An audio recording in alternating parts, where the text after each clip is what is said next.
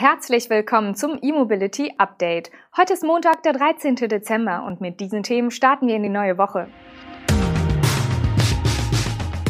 Scania zeigt neue Hybrid-Lkw, Bestellstopp für Tesla Model S und X, VW bestätigt Freizeitmobil ID California, BVG bestellt 90 weitere E-Busse und in Bochum entsteht ein großer Ladepark.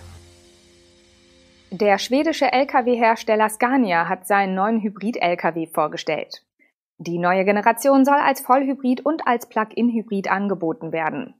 Der Truck mit einem zulässigen Gesamtgewicht von bis zu 36 Tonnen kann laut Scania mit unterschiedlichen Antriebs- und Ladeoptionen ausgestattet werden und soll sich für verschiedene Anwendungen wie Kühltransporte, Betonmischer und den regionalen Verteilerverkehr eignen. Der Hauptunterschied zur aktuellen Generation mit Plug-in-Hybridantrieb die neuen Lkw-Varianten kommen auf eine doppelt so hohe elektrische Leistung, nämlich 230 statt 115 kW bei 2100 Newtonmeter Drehmoment. Auf der Dieselseite gibt es zwei Maschinen mit jeweils drei Leistungsstufen. Scania bietet nun also die Möglichkeit, den stärkeren E-Antrieb auch mit einem kleineren Verbrenner zu koppeln. Die Batterie an Bord bleibt mit 90 Kilowattstunden identisch groß. Sie besteht aus drei Paketen mit jeweils 30 Kilowattstunden. Auch die Ladezeit ändert sich kaum. 35 Minuten dauert eine vollständige Ladung. Die rein elektrische Reichweite wird weiterhin mit 60 Kilometern angegeben. So viel zum Plug-in-Hybrid. Wir schauen noch kurz auf den Vollhybrid. Dieser erhält ein Batteriepaket mit 30 Kilowattstunden Kapazität und einen 90 kW starken Elektromotor. Bei dem neuen Hybridantriebsstrang handelt es sich übrigens um eine Eigenentwicklung von Scania. Die damit einhergehende neue Getriebegeneration bietet sechs Vorwärtsgänge, unterbrechungsfreie Schaltvorgänge und die Speisung von Nebenabtrieben. Die Hybrid-Lkw der vierten Generation von Scania können als Pritschenwagen und als Sattelzugmaschine spezifiziert werden. Für das Model S und Model X nimmt Tesla außerhalb Nordamerikas derzeit keine neuen Bestellungen mehr an. Das geht aus einer E-Mail hervor, die der Elektroautohersteller an Kunden in Europa verschickt hat. Aktuell geht Tesla davon aus, erste überarbeitete Model S und Model X in Europa erst in der zweiten Hälfte des kommenden Jahres ausliefern zu können. Der Bestellstopp scheint eine Reaktion auf den großen Rückstand bei der Abarbeitung von Bestellungen für die beiden großen Fahrzeuge zu sein.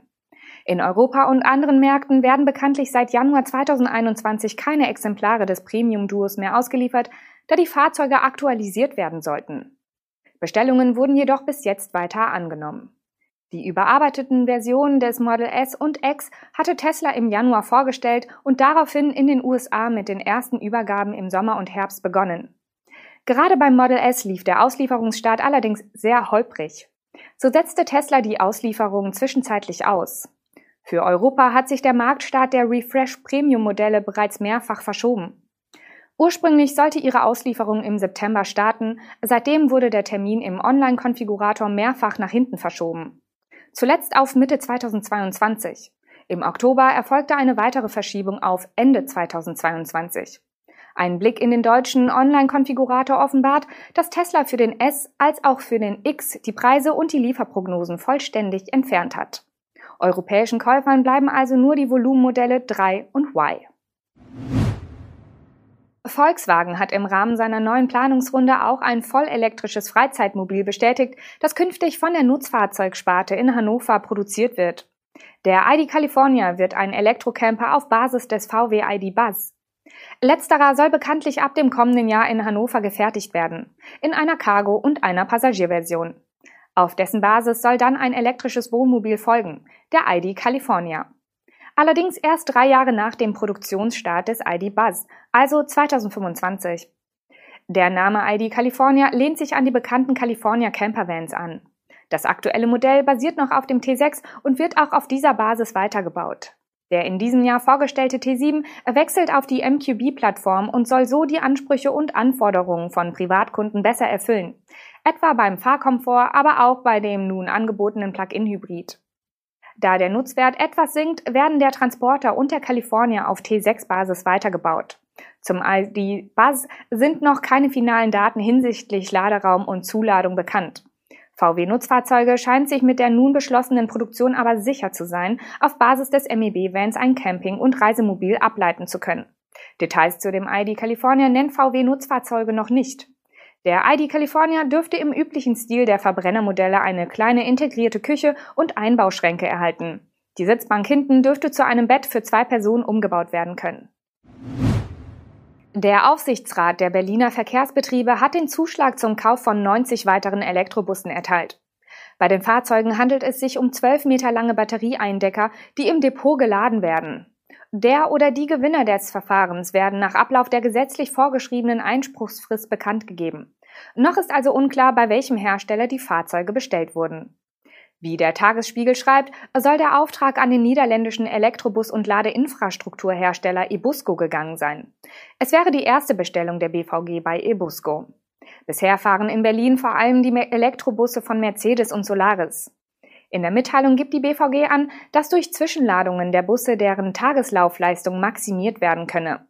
Dabei wird es sich aber nicht um Schnellladungen an Endhaltestellen per Pantograph handeln. Stattdessen soll der Einsatz der Busse so gesteuert werden, dass sie zwischen den Linienfahrten zum Betriebshof fahren und dort geladen werden.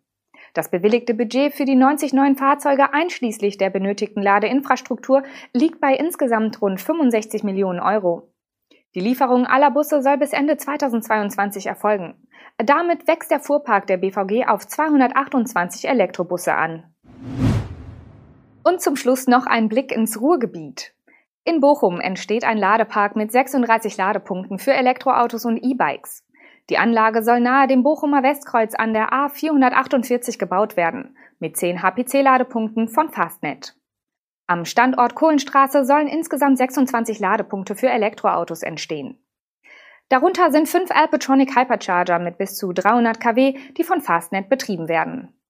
Sie verfügen über CCS und CHAdeMO-Anschlüsse. Jede Säule kann wie bei den Hyperchargern üblich zwei Autos gleichzeitig laden. Dazu kommen noch 16 AC-Ladepunkte für Elektroautos und 10 Ladestationen für E-Bikes. Der sogenannte Ladepark West liegt fünf Autominuten von der Innenstadt entfernt und ist auch von den Autobahnen A43 und A44 aus gut zu erreichen. Somit sollen nicht nur Pendler und Fernreisende, sondern auch Anwohner den Ladepark nutzen können. Die E-Bike-Ladestationen sind auch einfach erklärt.